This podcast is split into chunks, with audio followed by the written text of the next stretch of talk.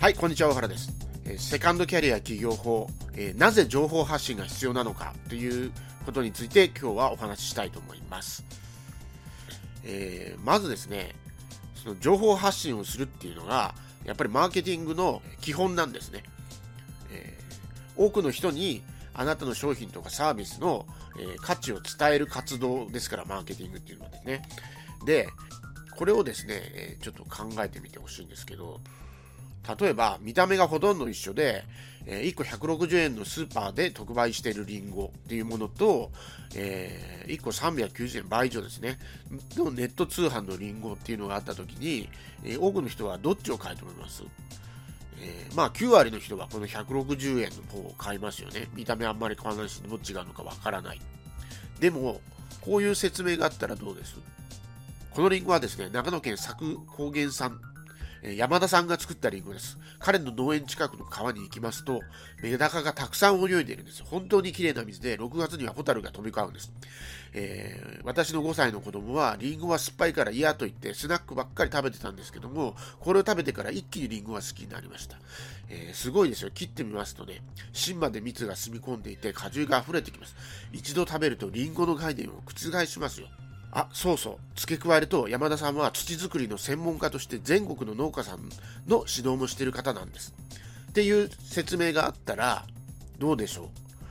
えー160円のスーパーのリンゴと、えーこのような説明がついている390円のネット通販。多くの人はまあ6割ぐらいの人はこちらを買いたくなるんじゃないでしょうか。これがですね情報を発信するっていうのの本質なんですよね。同じリンゴっていうものでも、何がどう違ってそれがどういう価値があるのかっていうのを情報を伝えることによってお客さんに伝えるっていうことですね。で商品っていうのは商品を買うっていうよりもその商品についての付加価値情報っていうものと合わせてお客さんは買うわけですよね。だからこそ情報発信が必要なんですよね。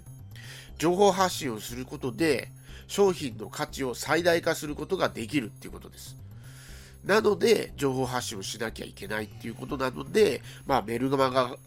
もしくは Facebook とかね、SNS でも YouTube でもいいんですけども、えー情報発信を常にして、普段から、えー価値を提供して、そして、えー何かあなたの商品を販売するっていう時にお客さんが十分その価値を分かっているという状態を作るっていうのが、えすごく大事だっていうことになりますね。はい。ということでですね、えー今日はなぜ情報発信が必要なのかのお話をしました。まあ、メルマガを始めるのが、えーちょっと難しいなとかハードルが高いなってもし感じるんであれば Facebook とかでもいいですけれどもともかく今すぐ情報発信を始めた方がいいです。はい。ということで、えー本日はなぜ情報発信が必要なのかということについて、えー解説させていただきました。